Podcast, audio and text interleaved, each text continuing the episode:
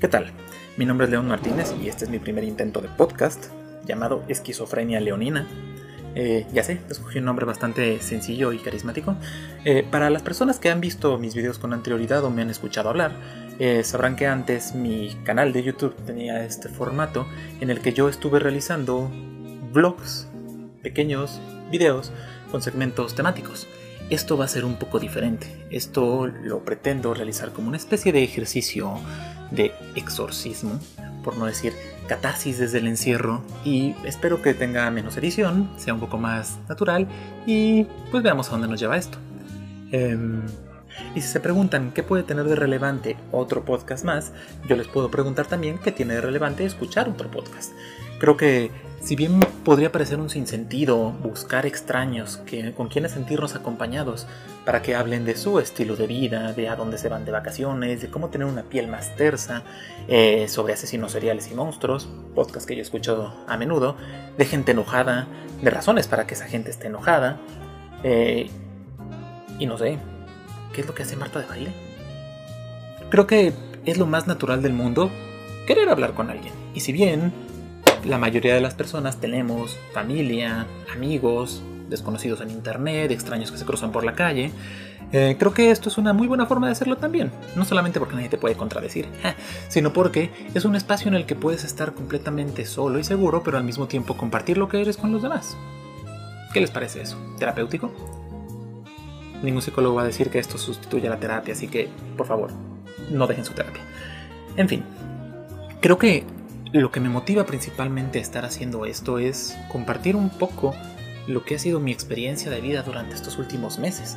Creo que es redundante a estas alturas decir que nadie vio venir una pandemia de este tipo y nadie se esperó que algo de una envergadura mundial de este tipo fuera a venir a acabar con tantos proyectos, con tantas vidas y con tantos sistemas que teníamos tan bien estructurados. La educación, el trabajo, el gobierno se cayeron a pedazos por muchos lados y aunque bien o mal se han mantenido a flote por medios alternativos, eh, no puedo negar que sí ha sido un parto bastante difícil, una nueva normalidad que no se pudo prever y que no se pudo planear. Pero alguna vez en una clase un maestro me dijo que no es como que la humanidad vaya planeando los cambios que va a tener. Simplemente los cambios ocurren y la humanidad se adapta a ellos. Y creo que estoy de acuerdo. No solamente en la humanidad, creo que nosotros, la gran mayoría de nuestra vida, vamos a estar pasando por este proceso. Va a haber situaciones en las que tengamos control y podamos tomar decisiones, pero la gran mayoría de veces vamos a estar sujetos al caos, a sucesos que no podemos controlar y que simplemente es enfrentarlos y seguir adelante. Por contar una pequeña anécdota, eh, aquellos que ya han visto cualquiera de mis otros contenidos, ya sea literario o de videos, sabrán que soy escritor, pero también soy estudiante de cine y una de mis aficiones es llevar mis historias a la gran pantalla, o a la pequeña pantalla, o a la pantalla del celular, o cualquier pantalla, por amor de Dios lleven mis historias.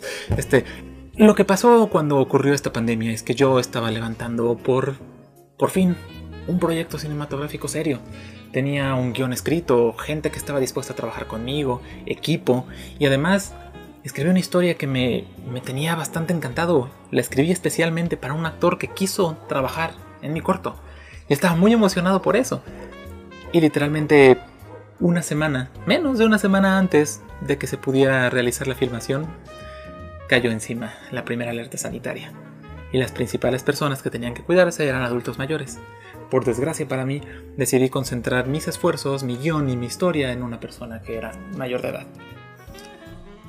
Y ese fue el primer traspié. De ahí en adelante todo fue como rocas rodando por una colina, como una cabra de monte. Y se murió. Eso entre muchas otras cosas. Y yo sé que puede parecer una fruslería que alguien proteste por haber perdido un proyecto artístico, escolar, personal completamente, frente al gran panorama de tragedias que asolan al mundo. Pero, pues nuestras tragedias son personales. Creo que va, va a sonar cruel, pero hay veces que la pequeña cosa que nos ocurre a nosotros tiene más impacto en lo que somos y en lo que sentimos que las grandes tragedias en el mundo. Y creo que también eso es un problema, porque los medios de comunicación muchas veces nos plantean una gran tragedia en números. víctimas humanas que se pueden contar por miles, por cientos al menos, y al decirlo lo dicen en una sola frase, murieron cientos de personas. Y no entiendo yo cómo creen que una frase tan pequeña y tan simple puede describir el horror que debe haber sido para esas personas, para sus familias, para todos los cambios del mundo que puede provocar una tragedia de ese tamaño. Pero a fin de cuentas, es el mundo que tenemos. Podemos buscar hacer cambios nosotros. Algo fascinante de esta era es que la gente es dueña de sus tiempos, de sus medios de información en Internet. Y eso también ayuda a que dimensionemos más, a que conozcamos las historias de las personas, no solamente de los grandes sucesos. Y si bien eso es una bendición mezclada, creo que nos hace estar más despiertos. Me estoy desviando bastante del tema. A lo que voy es que no creo que nuestras pequeñas tragedias personales sean menos importantes solo por ser menos dramáticas.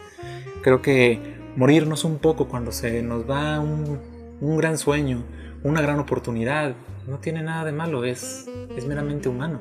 Y creo que sentirnos tontos o egoístas o, o egomaníacos porque nuestra tragedia personal nos pegue en lo personal, pues es una tontería. A fin de cuentas, no podemos vivir fuera de nuestra persona. No podemos vivir para los otros ni dentro de los otros. No somos la tragedia de los demás, somos nuestra propia tragedia. Entonces creo que también nos falta ser un poco más amables con nosotros mismos, con lo que sentimos y con lo que experimentamos todos los días. Creo que no lo debemos. El mundo ya es bastante cruel con nosotros. Si bien las personas también pueden serlo, hay veces que las personas no lo son y la situación nos termina superando. Creo que lo menos que podemos hacer es echarnos la mano nosotros mismos. No creí que esto fuera a ser un podcast motivacional, qué aburrido. ¡Ay, qué corrientes! Como primer ejercicio voy a dejarlo hasta aquí, no sé cuántos minutos hayan salido. Espero poder soltarme un poco más con el tiempo, que se callen esas motos de la calle, por amor de Dios. Y pues si les agrada esto, espero contar con su presencia, ya sea visual o auditiva, para el siguiente podcast. Muchas gracias y cuídense.